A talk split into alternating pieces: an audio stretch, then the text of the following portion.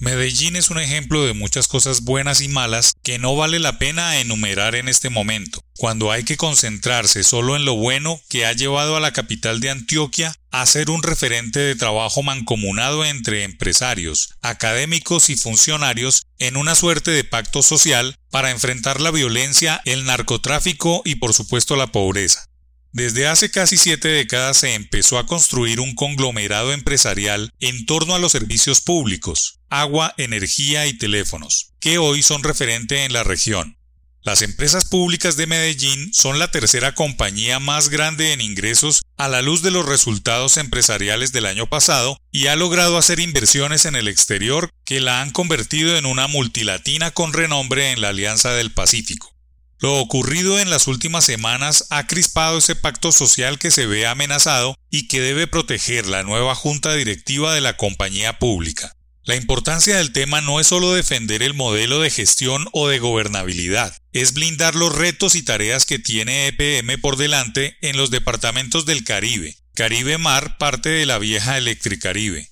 y en la terminación de la construcción de Hidroituango como espina dorsal de la generación eléctrica para los próximos años. No se trata de defender a ultranza una vieja, desgastada o irrelevante junta directiva de lo público, tal y como lo han hecho ver los últimos acontecimientos políticos. Se busca preservar un modelo de diálogo empresarial, académico y político en una ciudad que es un caso de éxito en algunos aspectos sociales. EPM es un escenario, un foro de toma de decisiones de ciudad-región. De ese lugar de encuentro por lo público, el desarrollo y el progreso depende 13% del PIB colombiano, cifra que debe protegerse y seguir mejorando. Ni las crisis inadvertidas o inesperadas como el COVID-19 son malas para rehacer las cosas, ni mucho menos las rupturas de gobernabilidad como lo ocurrido en EPM la semana pasada. Ambas situaciones generan nuevas realidades que obligan a hacer un alto en el camino y desaprender lo aprendido, eso sí, para evolucionar, no para desmejorar lo presente.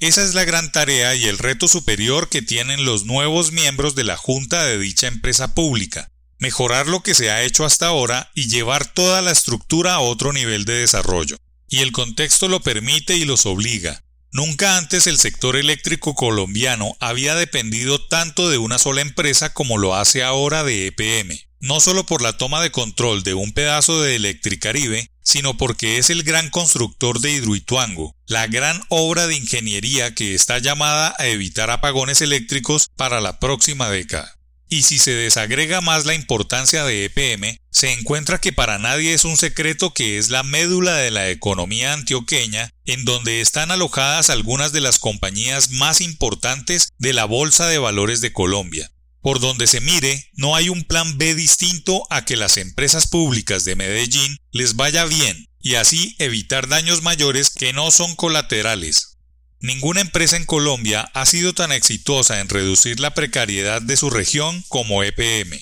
que además de prestar un buen servicio es admirada y protegida por su comunidad. No es tiempo de destruir sino de pasar la página y seguir adelante.